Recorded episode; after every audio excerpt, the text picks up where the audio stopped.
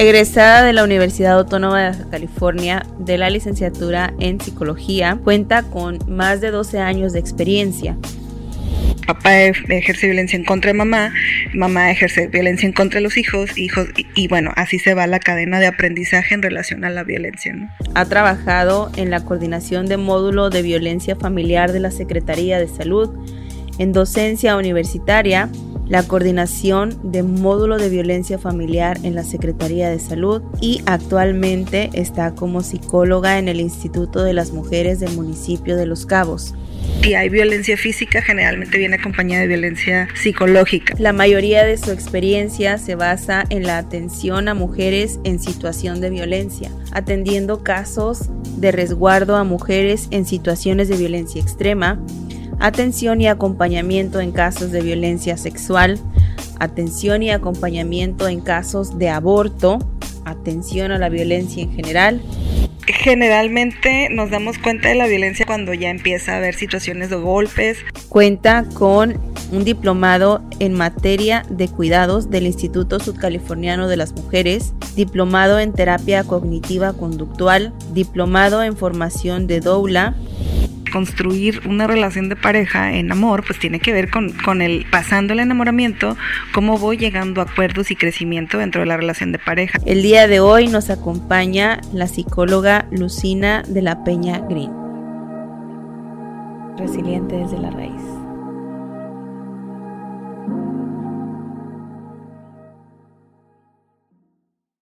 Bueno, pues bienvenida Lucy, bienvenida a este tu espacio, bienvenidos a todos a un episodio más de Resiliente desde la Raíz. Quiero agradecerte eh, que hayas aceptado participar eh, en este tema porque hablar de violencia es hablar de mucho desconocimiento social. Y cuando este tema em, estuvo en, en, la lista de todos los episodios a grabar, eh, pues fuiste la única persona en la que yo pensé Creo que eres la, experta en la materia. Creo que no hay nadie mejor que tú para hablar de esto por, por toda tu carrera y por toda tu trayectoria, por toda tu experiencia. Gracias por, por acompañarme, gracias por estar aquí. Y bueno, para quienes no, no lo sepan, eh, Lucy es una persona muy especial en mi vida. Lucy es una de, de mis más grandes y mejores amigas. Eh, yo llamo a mi círculo más cercano la tribu y, después las van a conocer, después se las iré presentando poco a poco.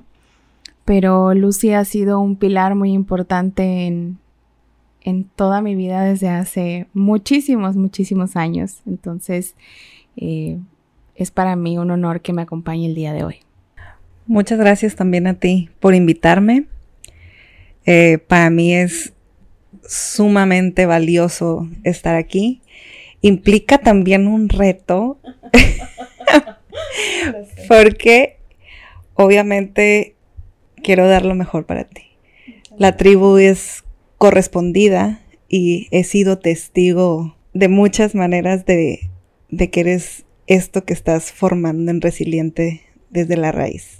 Muy bien, pues muchas gracias. Eh, no nos pongamos tan sentimentales porque este no es el episodio para, pues para ponernos sentimentales. Ya, ya lo tenemos hablado, ya lo tenemos visualizado y ese será más adelante. Eh, adentrándonos un poquito en el, en el, tema que nos concierne el día de hoy, eh, pues hablaremos de, del círculo de la violencia. Y quiero iniciar este, esta conversación pues con los conceptos básicos, ¿no? Yo quiero, yo quiero que nos digas qué es la violencia familiar y la violencia de género. La violencia familiar es pues todo acto, toda acción o toda omisión que se da entre los integrantes de, de, la familia. Aquí es bien importante tomar en cuenta que la situación de jerarquía y poder toma un papel importante, ¿no? Quien tiene esta jerarquía y poder es quien ejerce esa violencia en contra de algún otro u otros integrantes de, la familia y obviamente esto genera un daño este, psicológico, físico, sexual y en muchas áreas de, la vida. Em, Lucy, no sé si es la pregunta correcta, pero pudiéramos decir entonces que es una tendencia que sea el hombre quien ejerza la violencia familiar? Pues más que tendencia, eh, tiene que ver con, aprendizajes culturales, sociales, históricos incluso, ¿no? Y, para poder como entrar de lleno a esto y a entender por qué los hombres tienen cierto comportamiento y las mujeres también tenemos cierto comportamiento, eh, tendríamos que hablar también, ¿no? De las diferencias de género, ¿no? Y de una manera muy básica podría decirte que biológicamente nacemos con un sexo u otro y de hecho hay intersexuales, ¿no? Pero se nos ha enseñado que, que somos binarios, ¿no? Que somos hombres o mujeres. Y cuando nace alguien intersexual, pues lo ubican en, en hombre o mujer, ¿no? Ah, esto ha sido así a través de muchos años y en la actualidad pues ya se está empezando a abrir y reconocer como, como otra forma de, sexualidad. Eso de inicio para poder entender que a partir del sexo que se nos asigna, también se nos van como eh, dando funciones, ¿no? De cómo debemos de comportarnos de acuerdo al sexo asignado. Las mujeres se nos pide o se nos ha eh, metido hasta la médula que tenemos que tener cierto comportamiento y a los hombres igual. Casualmente, son la mezcla perfecta para vivir violencia. O sea, no es casualidad, no es porque los hombres gachos mala onda ni las mujeres pobrecitas, sino que así es como nos han enseñado a relacionarnos, a vincularnos y obviamente pues tiene como consecuencia que estadísticamente sean más hombres los que ejercen violencia en contra de las mujeres. Entonces, no es como no es tendencia, o sea, no es como de, ah, este se, se ha ido, o sea, este, va en incremento que los hombres, no, más bien históricamente ha sido así, incluso ah, eh, ya hay como otros términos, ¿no? O ha habido otros términos como la violencia cruzada, es decir, antes eh, normalmente se esperaba, ¿no? Que la violencia eh, fuera ejercida de hombres hacia mujeres y las mujeres solamente eran receptivas de la situación de violencia, ¿no? Pero ahora hay una tendencia donde también las mujeres intentan defenderse de la violencia y aprenden a ejercer la violencia, ¿no? Este, entonces, y, bueno, también hay, este, hay esta otra tendencia en la que, eh, hablando ya como en términos de, violencia familiar, es hombre ejerce violencia contra, eh, o no sé, este papá ejerce violencia en contra de mamá, mamá ejerce violencia en contra de los hijos, hijos, y, y bueno, así se va la cadena de aprendizaje en relación a la violencia, ¿no? ¿Cuáles son entonces los, los tipos de violencia que vivimos, que se viven, a los que se enfrentan las personas?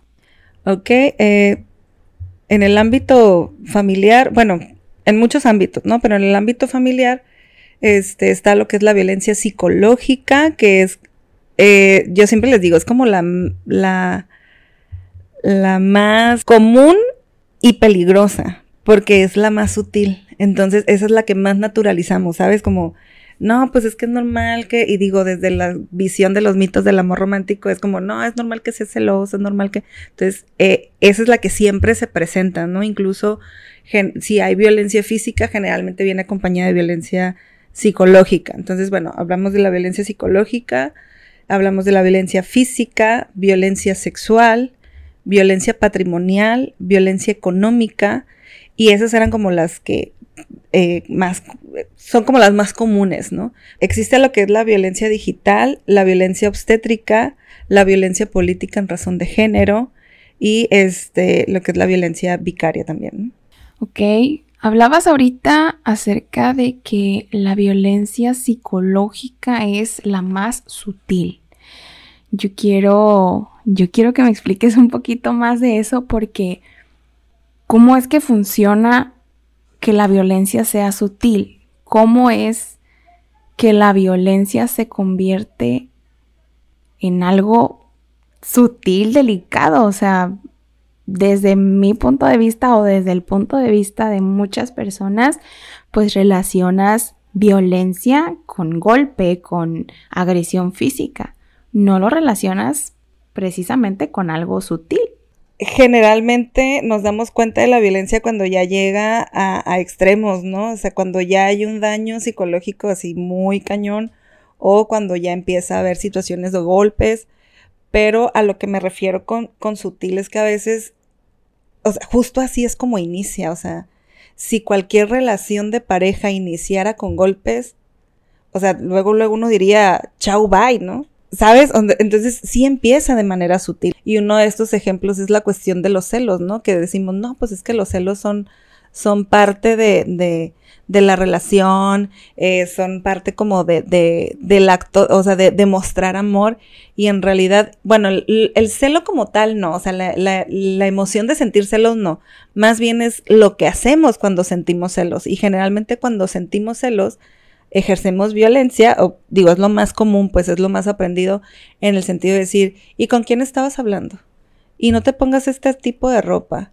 Y, y lo digo porque te estoy cuidando, este, sabes, como, como este tipo de frases, y ahí se empieza lo sutil, ¿no? O sea, no te pongas falda cortita porque luego, pues te pueden estar insultando en la calle, ¿no? Entonces, o sea, está disfrazado de, de te estoy cuidando, ¿sabes? Pero en sí es, estoy controlando la manera en que tú te estás vistiendo. Entonces, a eso me refiero con que empieza de manera muy sutil, ¿sabes? Ese es un ejemplo. Eh, esa es la parte peligrosa porque justo, o sea, si estamos este, teniendo esta visión desde los mitos del amor romántico, pues no me estoy dando cuenta que estoy empezando a vivir violencia. Claro.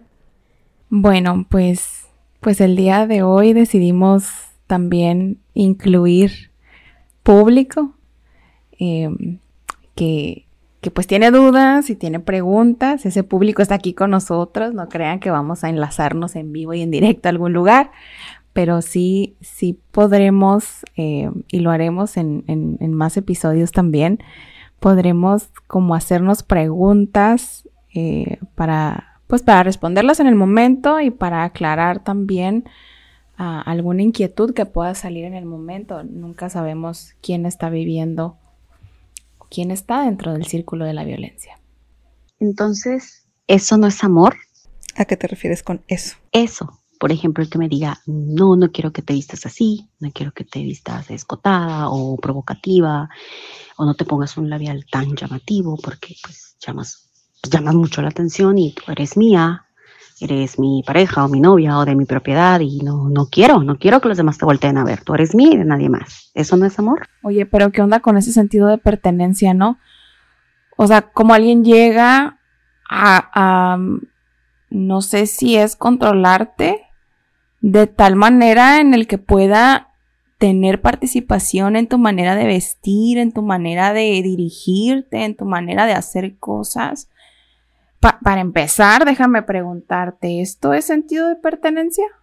Suena más a control. O sea, fíjate, o sea, el amor, o sea, una relación de pareja, una relación amorosa tiene que ver con la libertad de elegir estar con el uno y el otro. Entonces, no tendría que ver con un eh, sentido de pertenencia. O sea, sí, obviamente hay ciertos acuerdos previos que cada persona decide aceptar y reconocer, pero en este es, eres mía, no quiero que te vean, no quiero esto, es, es visiblemente un acto de control, ¿sabes? Entonces, justo ahí la línea es bien delgada. De pronto sí, o sea, sí hay actos genuinos y esta es como la línea bien delgada, ¿saben? O sea, hay, hay esta... Uh, sí sentido genuino de preocupación, ¿no? De, o sea, sí me preocupa que te pase algo, o sea, pero ¿cómo, cómo le hacemos, ¿no? O sea, ¿cómo nos ponemos de acuerdo para que tú estés más segura, pero generan estrategias dentro de la pareja cuando la pareja es saludable. Oye, Lucy, pero qué impresionante resulta esto, ¿no? Que al inicio de una, de una relación, eh, creo que tú me lo has comentado en otras veces, no sé si es lo correcto, la, la etapa del eros, ¿no? Pero qué impresionante es que al inicio de una relación, pues no se vean estas famosísimas eh, red flags, ¿no? Y es porque, pues, obviamente tu, tu ilusión y tu, ¿cómo se podría decir? Tu idealización, pues no, no te permiten y, y te imposibilitan el ver lo que realmente es una persona, porque pues esa persona no, no es que cambie de la noche a la mañana, ¿no? No es que eh, de repente eh, se convirtió en una persona violenta. Esa persona ya era así, pero eras tú quien no podía ver cómo realmente era esa persona. Entonces, yo he conocido a, gente que dice, es que, ¿sabes que Hace dos meses, hace tres años, hace un año, hace dos semanas, él no era así. Yo creo que sí era así. Lo que creo es que uno no se había dado cuenta de que esa persona era violenta. Digo, y es natural, finalmente, no hablo tanto de leros, hablamos de, de enamoramiento, ¿no? De esta etapa de enamoramiento donde sí, de pronto perdemos cierta capacidad de ver con objetividad las cosas, este, pero justo también en, en el enamoramiento pues andamos quedando bien, o sea, sí es normal pues aquí el rollo de construir una relación de pareja en amor, pues tiene que ver con, con, bueno, ya me estoy saliendo del tema, ¿no? Pero tiene que ver con, con el pasando el enamoramiento, cómo voy llegando a acuerdos y crecimiento dentro de la relación de pareja. Entonces, no es como el, ay, no, nunca voy a sentir celos, pero, pero, incluso les decía, o sea, los celos son naturales, o sea, sentir celos es natural. La, la cuestión es que nos han enseñado que los celos se tienen que manifestar con actos de control, con actos de violencia, con actos de, ¿sabes? Como el no te pongas esto, eh, no tengas redes sociales, este, eh, bloquea fulanito, quiero tu, contraseña de teléfono, te reviso el celular, o sea, como todas estas cuestiones.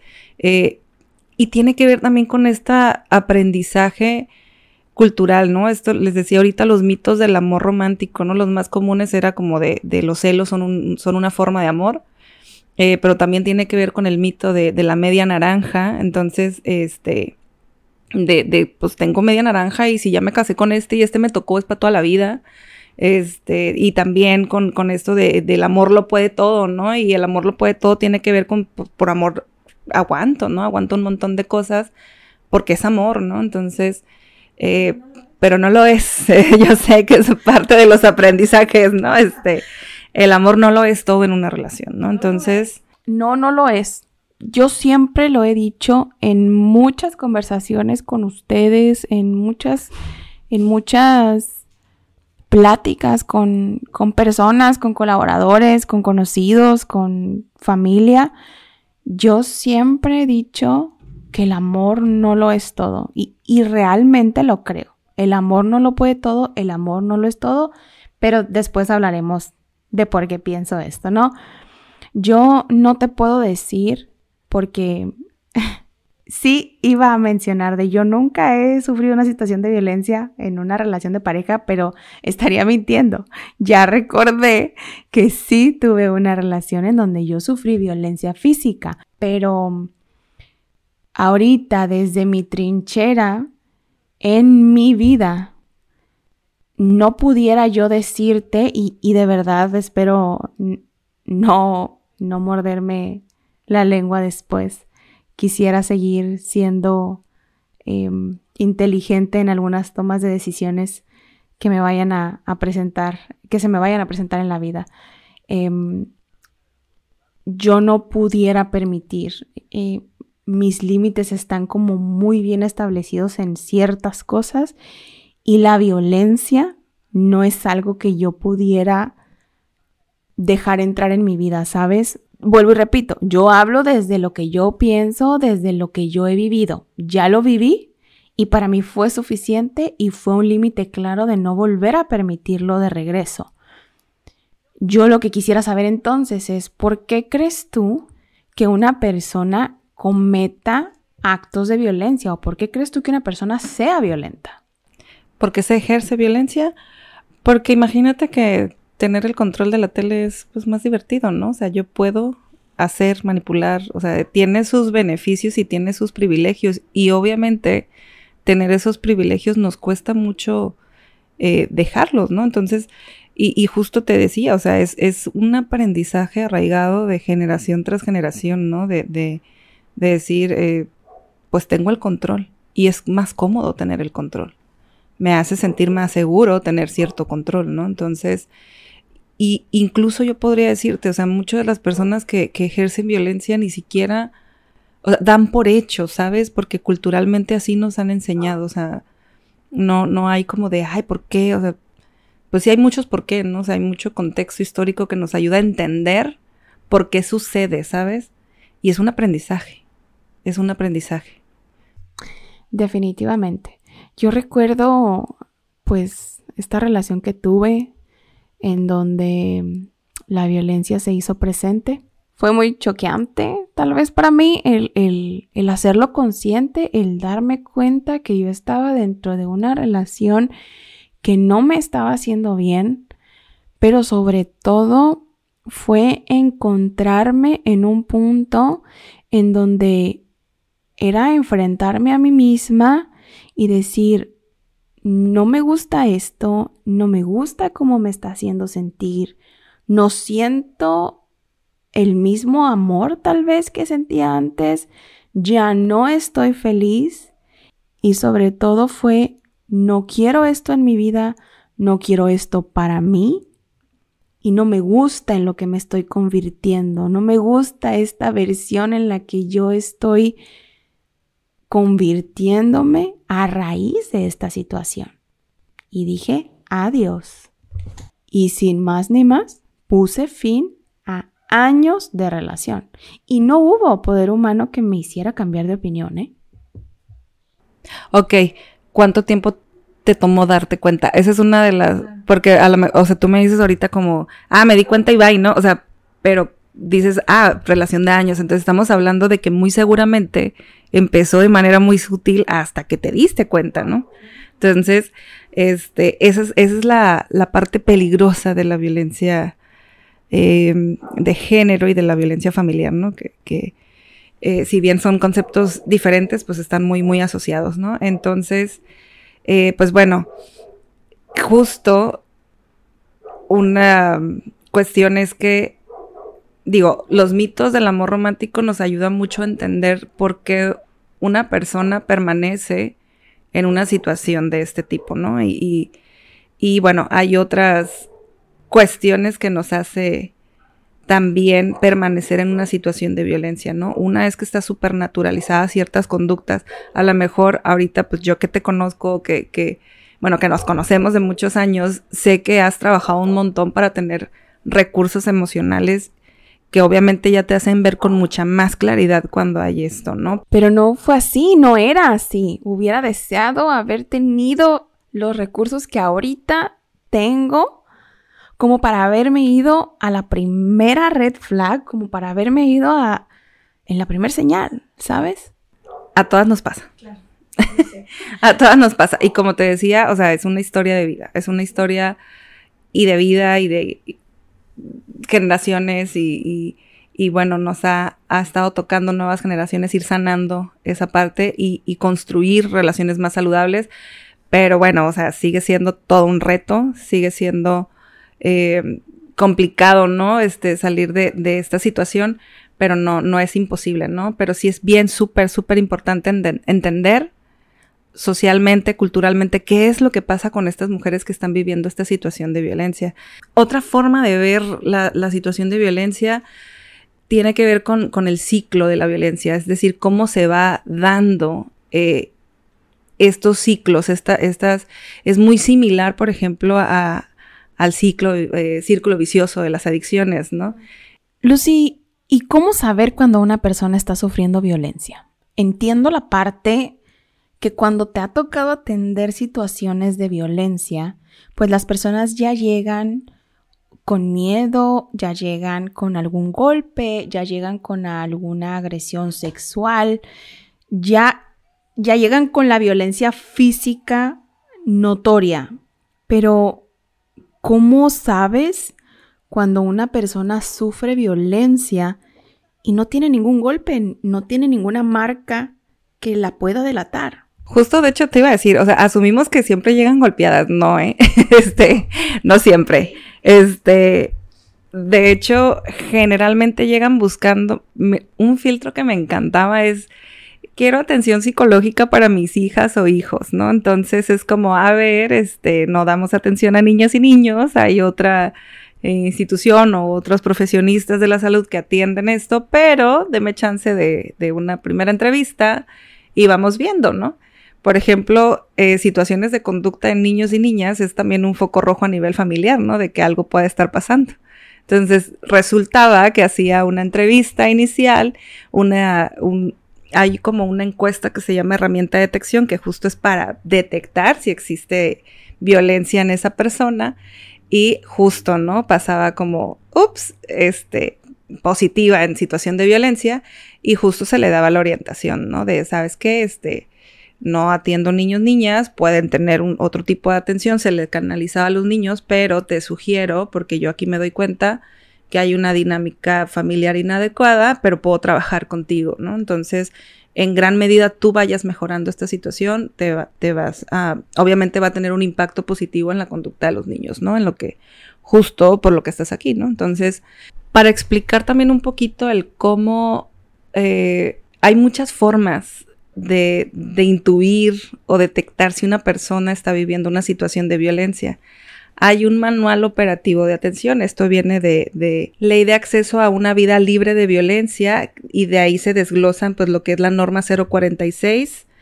Eh, en resumen, norma 046, donde viene y se desglosan como los manuales operativos para atender eh, las situaciones de, violencia, ¿no? Esta es una norma que se da dentro del sector salud y obviamente a partir de ahí se, aplican ciertos protocolos, ¿no? Que es esta entrevista que ahorita te mencionaba. Y ahí viene, eh, o de ahí podemos eh, desglosar mucho de las formas en que podemos darnos cuenta que una mujer está viviendo una situación de violencia.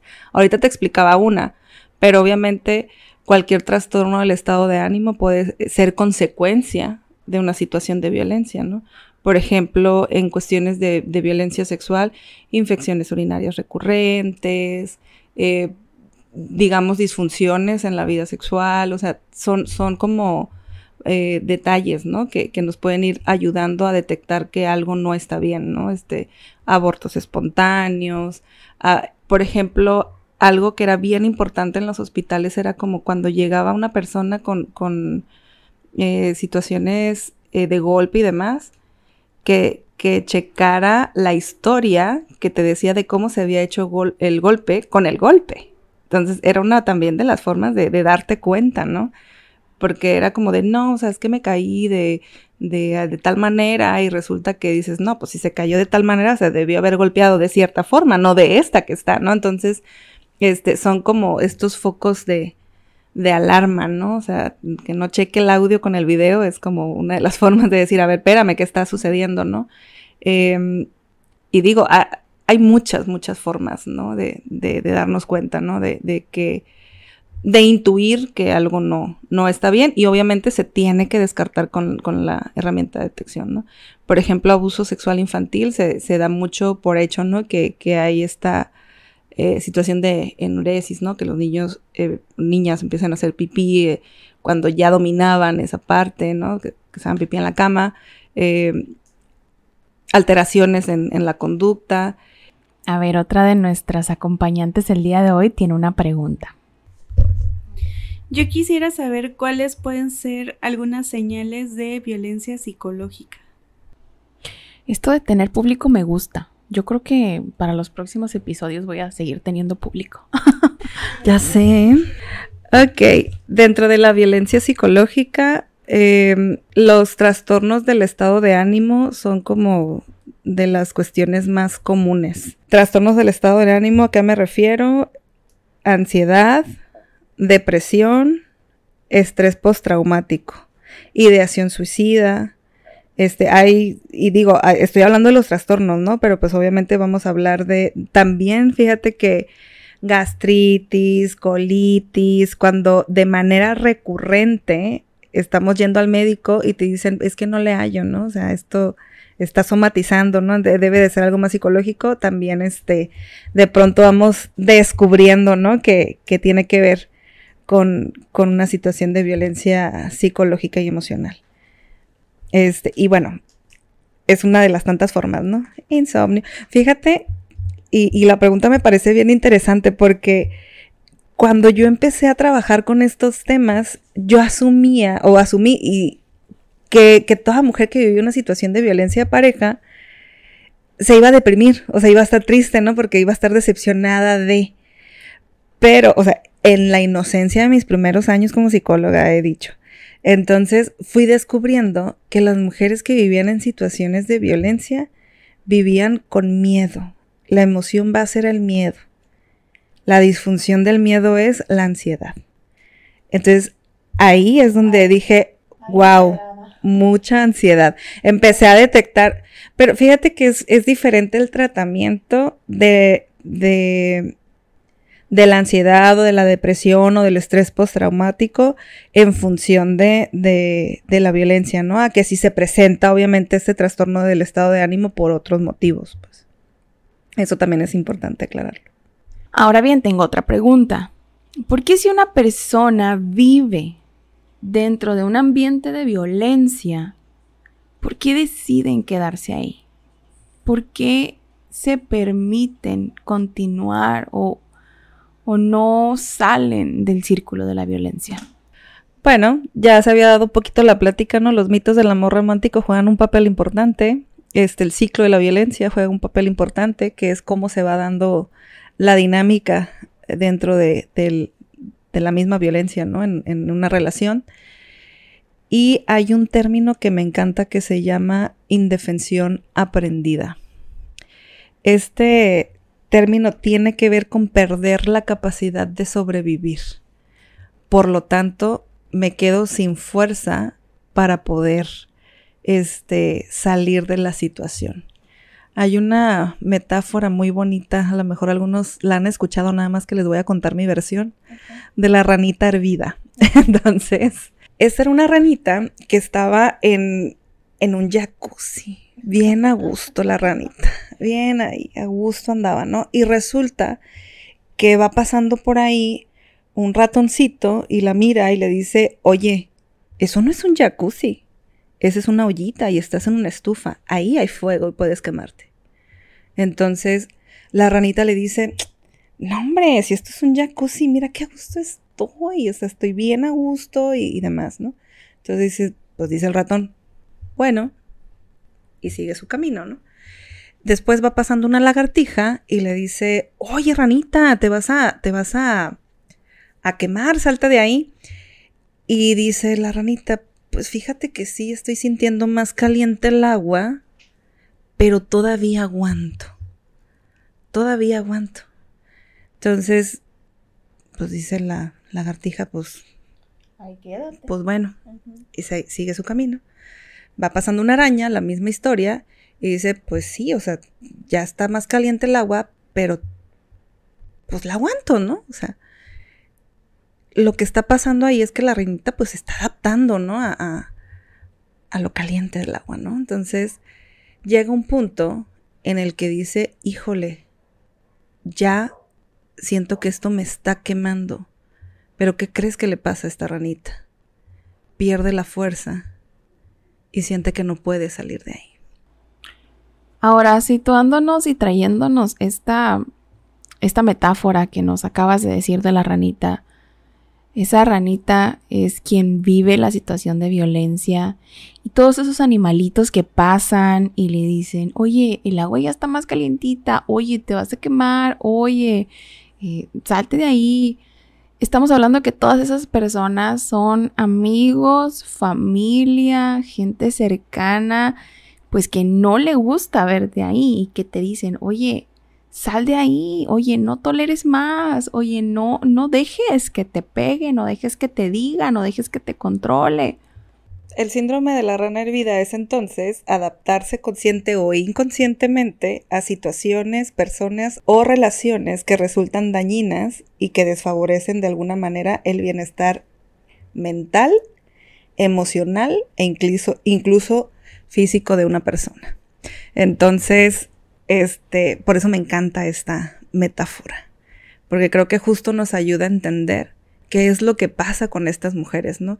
Y, y para mí es como, como el objetivo principal, ¿no? O sea, sé que debemos de, de, hablar de todo un preámbulo, de entender las diferencias de género, qué es la violencia, porque como bien decías al principio, asumimos que es el golpe, y del golpe para arriba, ¿no? Sí, claro. Pero algo que sucede mucho es que desde la situación de violencia, la, la, mujer o la persona que lo está viviendo se va quedando aislada. ¿Por qué? Porque hay mucho juicio de valor en estos temas, ¿no?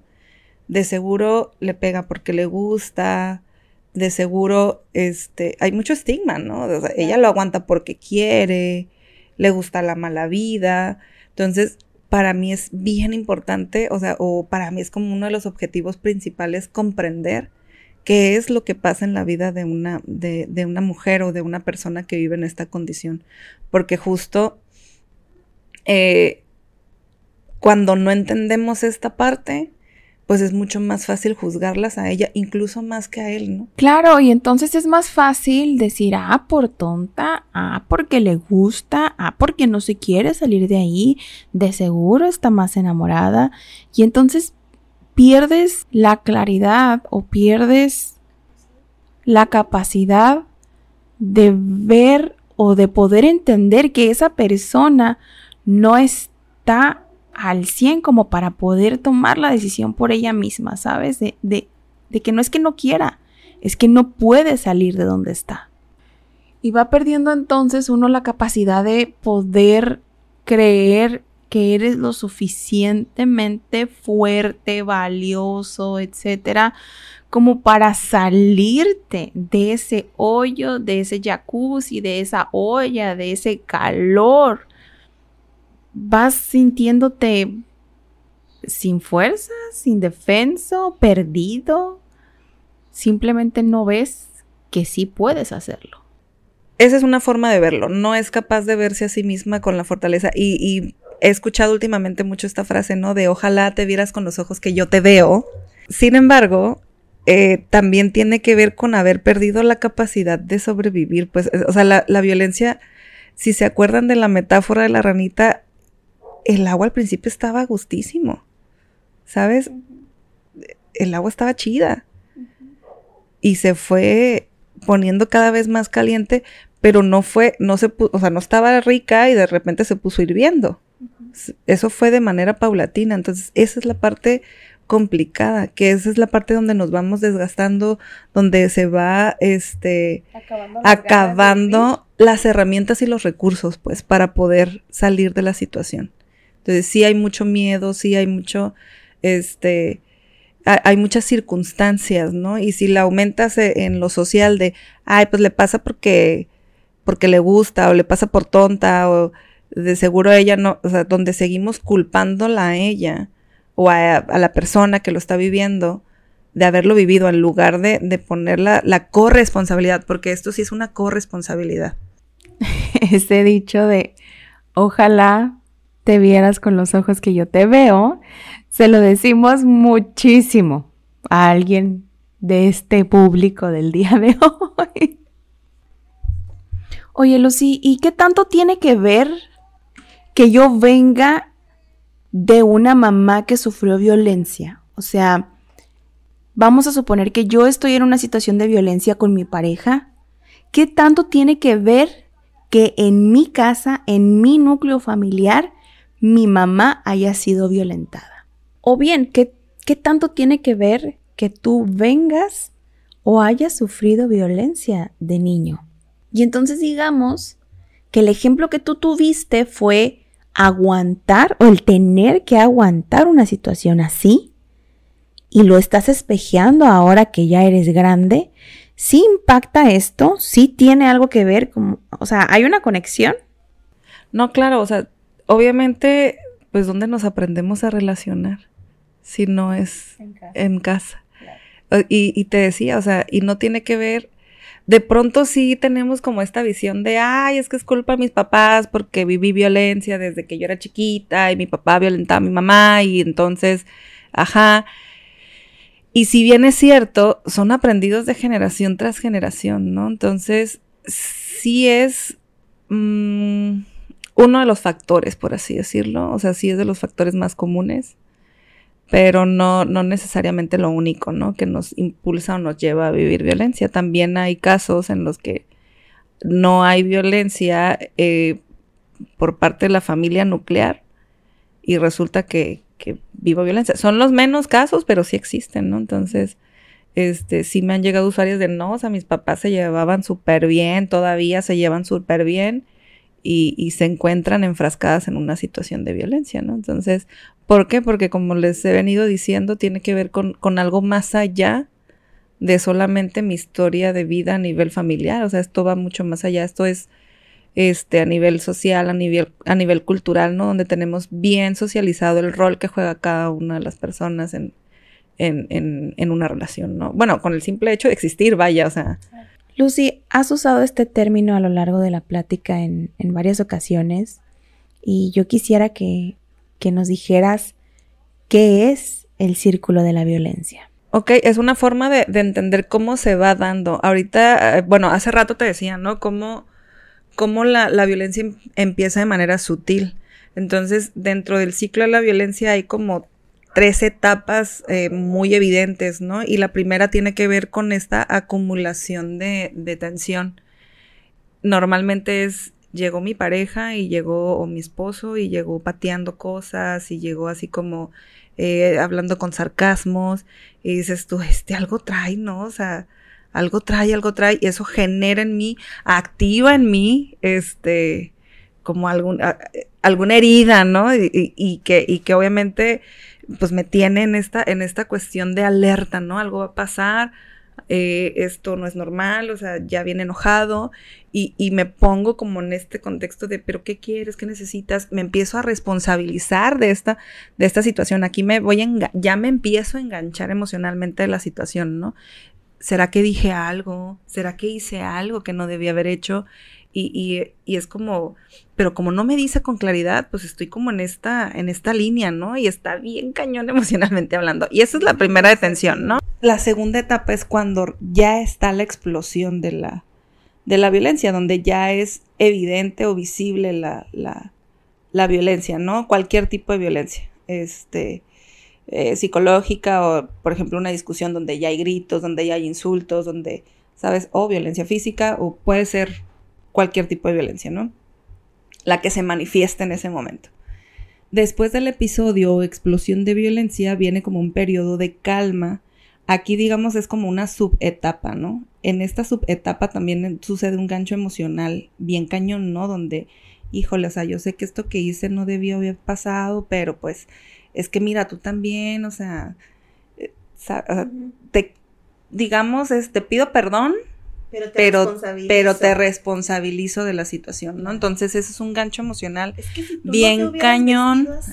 Yo, como ya me enganché y ya me siento responsable de la violencia que me acabas de ejercer, eh, obviamente estoy esperando que haya o exista esta reconciliación y a eso le llamamos la luna de miel, donde aparentemente él está cambiando, él este, se porta lindo, eh, se pone buena onda, pero ¿qué creen? El ciclo se vuelve a repetir. Una y otra vez.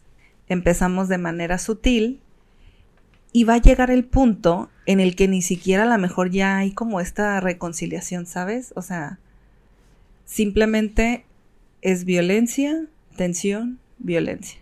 En algún punto de mi vida, en alguna terapia que estaba tomando, yo estaba trabajando muchísimo para para salir de unos patrones de conducta que no me estaban haciendo bien a mí y a mi vida, ¿no? Entonces, recuerdo que en ese momento mi terapeuta me, me mostró y me habló del círculo de la violencia, ¿no? Que me explicaba que pues sucedía el acto de violencia y luego venía la reconciliación, venía el arrepentimiento, venía como otra vez estar bien, estables y otra vez la violencia, em, la reconciliación, etcétera, etcétera, ¿no? Pero ella mencionaba, y desconozco por qué manejan este, este número, que normalmente una persona toleraba, aguantaba o soportaba como 12 veces caminar ese circulito, ¿no? Yo, yo sé que hay gente que la tolera muchas más. Yo sé que hay personas que no son 12, sino el doble o el triple o menos.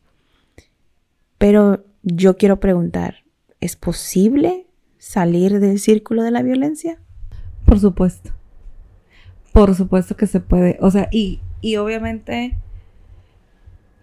eh, sería muy ególatra decir que la terapia psicológica es como lo único, porque no. O sea, hay factores fundamentales y esto es algo que se tiene que tratar de manera multidisciplinaria. La terapia psicológica, obviamente, para ir sanando ciertos patrones, para ir eh, dándole la vuelta, ¿no? O sea, obviamente sé que hablo, bueno, ahorita estamos hablando mucho de la cuestión de la violencia, pero justo cuál es la contraparte, ¿no? El buen trato, el empoderamiento, del que tanto se habla, ¿no? Pero, es tener como todos estos elementos, ¿no? Y también algo fundamental es la red de apoyo.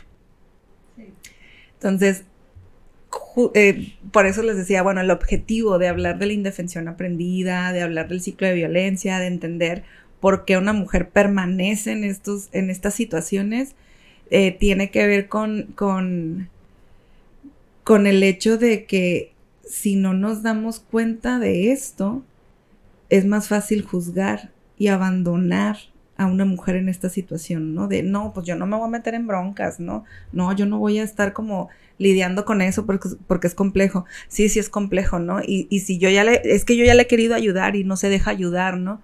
Eh, esa es de las cosas como, como complejas, ¿no? Y poder entenderlo es también entender que cada persona tiene su proceso. A lo mejor si vas a, de manera intermitente eh, acercarte a esa persona, ¿no? A lo mejor no tienes la posibilidad de acercarte mucho por la misma dinámica de, violencia y el, aislamiento en el que pueda estar este, pasando por, por la situación, ¿no? Sin embargo, decirle, aquí estoy, si necesitas ayuda, aquí está esto. Cuando tú estés lista, estoy, es, es algo fundamental. Lucy, qué importante va a ser que esto llegue a oídos de las personas correctas, porque cuántas veces, o tal vez es la salida más fácil, y me voy a incluir en esto, que las personas nos vayamos y nos alejemos de esa persona que está sufriendo violencia por la impotencia de no poder hacer cambiar de opinión a esa persona. Y justo el día de hoy que estamos tres de, las más cercanas, tres de, de las más unidas, dos de mis mejores amigas, dos de la tribu, Creo que en algún momento de nuestras vidas las tres nos hemos visto en esta situación y las tres nos hemos abandonado y las tres nos hemos dicho la una a la otra, me desesperas tanto me llenas de impotencia, que te sientas y te veas tan incapaz o, o, de que no seas capaz de verte con los ojos que yo te veo para poder salir de una situación así. Y entonces, pues resulta más fácil a veces decirnos o no decirlo, pero darlo a entender. Y entonces entramos en el ya no te voy a decir nada, ya no te voy a insistir, ya no voy a hacer algo más para que cambies de opinión. Si tú te quieres quedar ahí, ahí te quedas. Si quieres seguir viviendo en esa situación, la sigues viviendo y entonces abandonamos a la persona. Y creo que eso es lo peor que podemos hacer.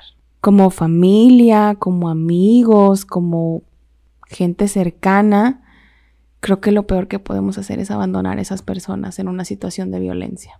Y sobre todo dejarla cuando ella misma o él mismo ya se abandonó, ¿sabes? O sea, es como, como dejarla aún más sola, dejarlo aún más solo. Y sé que en algún momento, y esto es algo que, que tal vez no, no nos lo hayamos dicho, sé que en algún momento nosotras nos abandonamos, las unas a las otras, ¿sabes? Claro, de hecho, bueno, obviamente hay material, ¿no? Si se pueden hacer comerciales. claro, claro, adelante. Hay, hay un libro que se llama Las mujeres que aman demasiado. Y en el prólogo hay una frase que me encanta porque les digo, esto tiene que ver con algo cultural, con algo social. He insistido mucho justo con esa parte y, me encanta la parte en la que dice, aquí eh, en el prólogo habla sobre cuando estar enamorada significa sufrir, estamos amando demasiado. Cuando la mayoría de nuestras conversaciones con amigas íntimas son sobre él, estamos amando demasiado. Por ahí si alguien me quiere regalar algo para Navidad, porque mi cumpleaños ya pasó, pues puedo aceptar el libro que acaba de mencionar Lucy, Las mujeres que aman demasiado. Querido Santa, ya tengo mi primer regalo. Pero aquí hay una parte que, que me encanta. Y a pesar de todo el dolor y la insatisfacción que acarrea amar demasiado, es una experiencia tan común para muchas mujeres o la mayoría de las mujeres que casi creemos que es así como deben de ser las relaciones de pareja. La mayoría de nosotras hemos amado demasiado por lo menos una vez y para algunas otras es un tema recurrente en nuestra vida. Entonces, ahorita que decías, las tres hemos pasado por esto, las tres hemos, este, por supuesto, o sea, creo que la gran mayoría de las mujeres, por lo menos una vez en la vida, nos hemos topado con esta situación. Por eso es tan importante, pues, seguir siendo tribu, seguir siendo red de apoyo, seguir siendo y respetar el proceso. O sea, y esa es la parte más complicada y la parte más difícil, porque obviamente uno viendo con, con, amor y viendo el recurso y viendo las capacidades, uno dice, ¿cómo? ¿No? O sea, y obviamente, pero justo esa es la parte de entender, está pasando por un proceso complicado y ella necesita estar lista, ¿sabes? Entonces, decir, aquí estoy cuando lo necesites es algo fundamental. Obviamente, lo mejor que podemos hacer en estos casos, por más desesperante que pueda ser para alguien que acompaña a una mujer o a una persona en esta situación, es decir, aquí están las herramientas, cuando estés lista aquí estoy y cuando estés lista aquí están. Y es como esas eh, imágenes que de repente vemos en redes sociales, ¿no? Si, si te quieres acostar en el piso, si te quieres tirar en el piso, me acuesto, me tiro contigo y cuando estés lista, listo, nos levantamos juntos. Pero no abandonen. Si tú que me estás escuchando conoces a alguien que está dentro de una situación de violencia, que vive dentro del círculo de la violencia, no lo abandones, no la abandones. Quédate ahí por más difícil, por más complicado, por más eh, impotencia que sientas, por más conflicto que te cause. Entiendo que no debas sacrificar tu paz mental, pero no abandones a esa persona, porque esa persona te va a necesitar. Ahora, Lucy, también otro término que has utilizado durante la plática ha sido los mitos del amor romántico. Me gustaría que nos explicaras un poquito acerca de ellos. De los más comunes, pues es creer que los celos son una muestra de amor. Eh, el mito de, la media naranja, ¿no? De que no soy un ser completo si no hay alguien. Y además que cuando llegue ese alguien tiene que ser para toda la vida, ¿no? O también eso que decimos de que alguien llega a poner color a tu vida, ¿no? Pero el color es tuyo. Tú eres quien le da color a tu vida. Sí, no, digo, hablando como en este, en particular de, la media naranja y, tiene que ver mucho como en el, si ya te casaste, te casaste para toda la vida, ¿no? Por ejemplo, es a lo mejor en estas nuevas generaciones no tanto, pero si atiendo a mujeres, obviamente en todas las generaciones este, posibles. Y sí hay, por ejemplo, muchas usuarias o consultantes que, que te dicen, yo intenté dejarlo y yo me regresé con mi familia y me dijeron, no, mijita, o sea, te casaste para toda la vida, tienes que regresarte con él, ¿sabes? Entonces, obviamente esto va dirigido a red de apoyo no nada más como amigas, amigos, sino también como esta familia que asume como normal la situación de violencia y le pide a, esta mujer desde estos mitos que regrese a eso mismo. Pero eso no aplicaría como más para, pues para el que dirán. Es un mito finalmente. Entonces tiene que, o sea, y es basado en este mito del amor romántico, ¿sabes? Entonces ese es otro, ¿no? Y la, y, y otro de los más comunes tiene que ver con el, el, eh, el amor todo lo puede. Entonces, por amor aguanto, por amor resisto, por amor tolero. El amor es tolerar, ¿no? Entonces, este, el amor no, no todo lo puede. No, no, no, lo dije hace unos minutos, lo voy a volver a repetir. Esto para mí es un lema de vida que aprendí hace muchos años para mí el amor no lo es todo. Lo siento si hay alguien que piensa que el amor todo lo puede, pero yo creo que no. Se necesita comunicación, se necesita acuerdos, se necesita negociación, se necesita un balance y muchas cosas más. Pues bueno, por ejemplo, desde los roles de, de género y los estereotipos, o sea, está bien cañón relacionarnos entre hombres y mujeres porque también finalmente qué aprendizaje les han dado a ellos como hombres, pues. O sea, yo te diría, ah, pinches vatos, o sea, sí podemos estar como pinches vatos y sí, o sea, no, no es como permitir la violencia, pero sí también entender la otra parte, ¿sabes? De decir, ¿cómo, cómo les han enseñado a los hombres gestionar a sus emociones? Pues simplemente no les enseñan porque la mayoría de los hombres no las gestiona. No saben cómo gestionar sus emociones. Pero porque tiene que ver con este aprendizaje cultural de que los hombres solamente manifiestan enojos si bien nos va. Pero también, o sea, si, si un hombre se, se muestra afectuoso en público, generalmente es alcoholizado o drogado.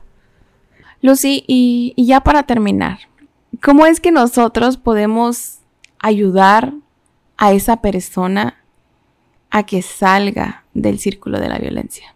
Solamente estar y respetar el proceso de las personas.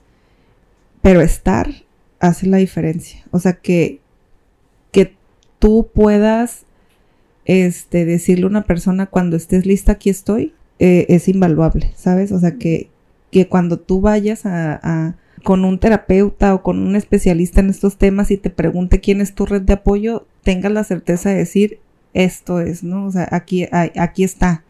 Ella es o e, él es y, y, tengo a dónde ir en estos casos, ¿no? Eso es de las cosas también en las que sí podemos aportar, que parece que no, pero es bien importante. Si alguna de las personas que nos escucha, si alguna de las personas que se siente identificada, quisiera buscar ayuda, quisiera buscar alguna institución, quisiera buscar su salida, por así decirlo, ¿a dónde tiene que acudir? Aquí a nivel local está lo que es el Instituto de las Mujeres Municipal y está también, hay módulos del Instituto de las Mujeres a nivel estatal. En ellos se, cuenta con lo que es eh, terapia psicológica, o sea, un tratamiento a nivel psicológico se cuenta con lo que es la asesoría legal y en casos de violencia extrema también se cuenta con, resguardos, refugios, ¿no? Por ejemplo, dentro del municipal, esa es otra de las cosas que, que hacen una gran diferencia y que creo que es importante conocer. Dentro del Instituto de las Mujeres Municipal se cuenta con el servicio de resguardo, pero se le llama casa de medio camino. ¿Qué es lo que, que se ofrece ahí? Es que puedan estar las mujeres con sus hijas e hijos por máximo unos 15 días. Esto con la intención de que las mujeres puedan trasladarse em, en donde cuenten con una red de apoyo, por ejemplo. Generalmente es en otro estado o en otra ciudad, en, otra, en otro lugar, ¿no? Entonces, digamos, somos como, como el resguardo inmediato para ayudarlas a, moverse, ¿no? desde lo municipal. El estatal cuenta con un, con un refugio eh, en el que están por tres meses. Esto con la intención es, por ejemplo, aquí es, pues soy de aquí y pues no tengo a dónde irme y no tengo una red de apoyo en ningún lado, entonces necesito estar segura en lo que se va resolviendo eh, a la situación, ¿no? Entonces, por ejemplo, en el Instituto de las Mujeres a nivel estatal se brinda lo que es la terapia psicológica. Ahí no solamente es asesoría legal, sino que llevan los procesos eh, jurídicos con, las usuarias y obviamente este, pues va avanzando eh, en lo que ella está en resguardo, ¿no? Entonces, para cuando ella sale, sale fortalecida eh, por la terapia psicológica, porque el proceso legal va más avanzado y pues les enseñan algunas cosas, ¿no? con, herramientas para que ellas puedan como readaptarse a, la vida, ¿no? De, de, nuevo dentro de la misma ciudad. Esa es la intención, ¿no? En los hospitales generales, por ejemplo, se brinda también lo que es la atención psicológica o la terapia psicológica, pero también se cuentan ahí con otro tipo de servicios, ¿no? Eh, dentro de los hospitales se cuenta, por ejemplo, en casos de violencia sexual, y esto es bien, bien importante, y creo que sería como otro tema, eh, con medicamentos para prevención de VIH y otras infecciones de transmisión sexual, e incluso para, para evitar embarazos siempre y cuando el abuso haya sucedido de unas 72 horas eh, previas, ¿no? A, que tengas la atención. O sea, ahí sí es cuestión de tiempo. Y este también se cuenta con los módulos de, de aborto seguro, ¿no? Aborto seguro ya es legal dentro del estado, por ejemplo, que una mujer solicite una interrupción legal del embarazo, es decir, que viva una situación de violencia sexual y que como consecuencia sea un embarazo, ella puede interrumpir ese embarazo bajo ciertas circunstancias, ¿no? Ahí es donde se les da toda la asesoría, qué casos aplica, qué casos no aplica y demás, ¿no? Son gratuitos, este, incluso em, dentro de la Secretaría de Salud también hay eh, unos grupos reflexivos. Ah, esa es la parte que me, que me agrada, porque toda la atención se ha orientado a mujeres, sí porque así ha sido necesario, pero siempre he pensado que hace falta la otra parte, ¿no? Que, los hombres también se trabajen en esta visión. Y en estos grupos hay grupos reflexivos para hombres y grupos reflexivos para mujeres. Este sí es un recurso un poquito más limitado, aunque también es gratuito, em, ya que solamente hay en San José del Cabo y en La Paz, por ejemplo, aquí a nivel estatal. ¿no? Lucy, ¿hay algo que quisieras decirle a las personas que nos escuchan el día de hoy y están dentro de ese círculo, algo que, que salga de ti como palabra de aliento, como contención? Lo que les puedo comentar y decir es que confíen en ustedes mismas, que a pesar de que el proceso es complicado para darse cuenta, sepan que que si detectas que estás viviendo una situación de este tipo y no quisieras acudir a una institución y prefieres atenderte de manera particular, verifiques que el terapeuta, la psicoterapeuta o psicoterapeuta que te vaya a atender tenga visión y perspectiva de género. Eso es fundamental para poder tratar esto, ¿no? Entonces, ojalá se vean con los ojos que, que nosotros vemos, que nosotros vemos ¿no? Que se vean a ustedes mismas de esa manera, que sepan que tienen la capacidad de sí salir. Cuando cuento la historia de la ranita les digo, hay dos versiones, ¿no? Y en una, pues sí, la, ranita termina hervida, ¿no? Pero también hay otra, hay otra, otro final en el que finalmente el ratoncito volvió y le tendió la mano y pudo salir de ahí. Sepan que no es fácil, que sí se requiere de ayuda que sí se requiere de estar acompañada. Y no tengan miedo. Lucy, quiero agradecerte por haberme acompañado el día de hoy. Gracias por aportar tanto a este tema tan importante y con, con tanta desinformación que a veces uno tiene. Espero que el tema les haya gustado, que haya sido de provecho y sobre todo que haya llegado a las personas y a los oídos correctos. Recuerden siempre que no están solos y que si lo necesitan, siempre hay personas a tu alrededor dispuestas a apoyarte. Gracias por acompañarme en un episodio más de Resiliente desde la Raíz. Nos vemos la próxima. Resiliente desde la Raíz.